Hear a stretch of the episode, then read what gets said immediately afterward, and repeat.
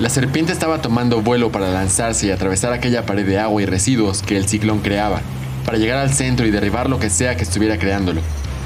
En cuanto a Sensorem lo notó, se dio cuenta de que era una locura. Intentar romper una pared con metros de grueso muro similar a concreto no era buena idea. Aprovechó el viaje hasta unos metros antes del fenómeno, y se soltó de los huesos de la serpiente mientras aquella saltaba a la superficie. Se clavó en el agua y se dio la vuelta para ver si su transporte tenía éxito, pero no lo tuvo. En cuanto la serpiente pegó en el ciclón, cayó como muerta del golpe hacia el fondo del mar, dando compañía a aquel calamar oscuro que también había intentado detener el ciclón. Mientras más nadaba, se daba cuenta de que el agua comenzaba a humedecer sus alas, limpiando el impermeable líquido y descubriendo su magnífico plumaje de esmeralda. Se sentía un poco más ligero, pero también expuesto. Estuvo nadando al menos una docena de metros para llegar al ojo del ciclón, y cuando llegó, comenzó a ver desde abajo del agua un punto brillante, como si una estrella pequeña estuviese creando todo ese caos. Mientras más se acercaba, alcanzaba a notar una clase de cuerpo. La luz era solo una joya, y el individuo no era tan grande como lo imaginaba. Al contrario, tenía casi su tamaño. ¿Cómo es que algo tan pequeño pudiese crear algo tan inmenso? Quieto, justo debajo del sujeto, la corriente de agua ya no era tan fuerte. Podía ver con más claridad e inclusive ya no tenía que estar esquivando objetos. me creyó que sería más sencillo, hasta que sus alas empapadas comenzaron a pesarle. Ya no podía mantenerse estable. Intentó acercarse a la superficie extendiendo una de sus alas, pero por accidente le tocó un pie al sujeto del collar brillante. Este, al sentir un toque en el pie izquierdo, lo apartó y miró hacia abajo. Alzó una ceja curioso de lo que lo había alcanzado. Una vez más, vio el ala de Ascensorem intentando llegar a la superficie sin ahogarse primero. La tomó, la jaló hacia sí como alguien que intenta levantar a otra persona. Ascensorem se dio cuenta de ello y aceptó la ayuda hasta que estaba parado en una superficie hecha de agua.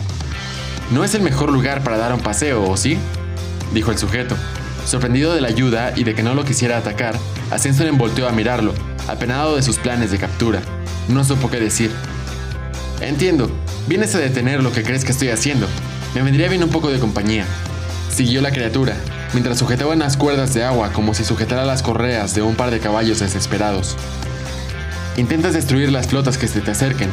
Dicho así, ya no tenía mucho sentido. No, no es así. Intento capturar este ciclón. ¡Capturarlo! La criatura sintió con la cabeza, no parecía tener malas intenciones, y aunque fuese una locura capturar un ciclón, no parecía estar mintiendo. El gesto que exponía no denotaba burla o una broma. No tenía una apariencia muy definida, solo se distinguía por una gabardina militar que le llegaba justo por debajo de las rodillas. Tenía las mangas largas recogidas por encima de los codos, pero fuera de esa prenda parecía un cuerpo hecho de una especie de humo. Incluso la luz de su collar traspasaba sus brazos descubiertos y su cabeza de la cual nacía una larga cabellera que se agitaba intensamente con el viento. Entonces es cierto, las criaturas que capturan fenómenos naturales existen, dijo aquel individuo intentando llamar la atención de Ascensorem, quien parecía perdido. Y también leen pensamientos. La criatura negó con la cabeza. Continuaron hablando en voz alta dentro de la tormenta, ¿Cómo debo llamarte, cazador? Soy Hans Monterrojo, de la especie Silhouette, de la clase de los cazadores de fenómenos. ¿Tú quién eres? ¿Y por qué estás aquí? Preguntó con amabilidad. Vaya presentación. Y me lo preguntas como si no tuvieras dificultades en este momento con el ciclón que nos rodea. Ah, ya tengo experiencia. Esto es lo mío.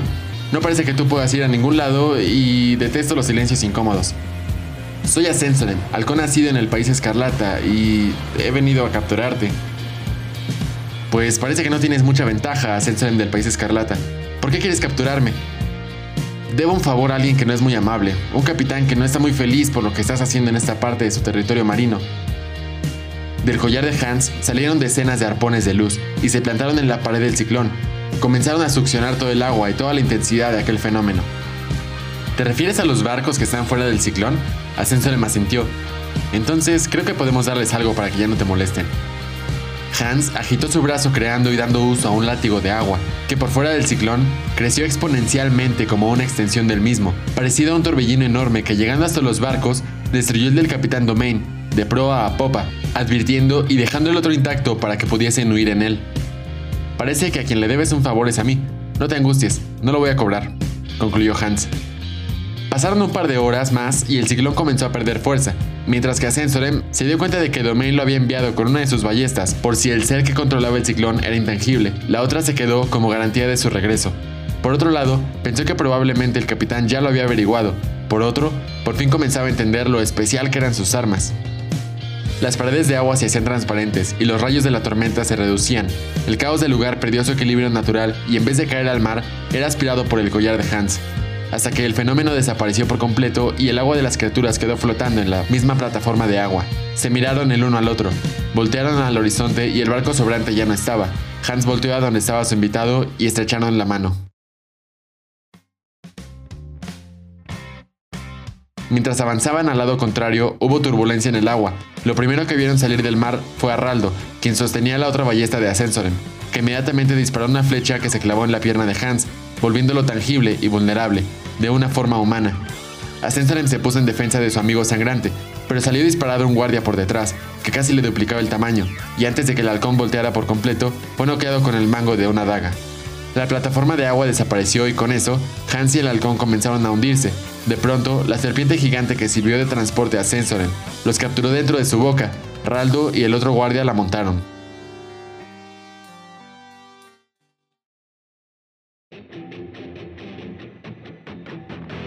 Gracias por escuchar el quinto capítulo de la segunda parte de mi novela Un halcón de Quetzal y el nacimiento de una nación.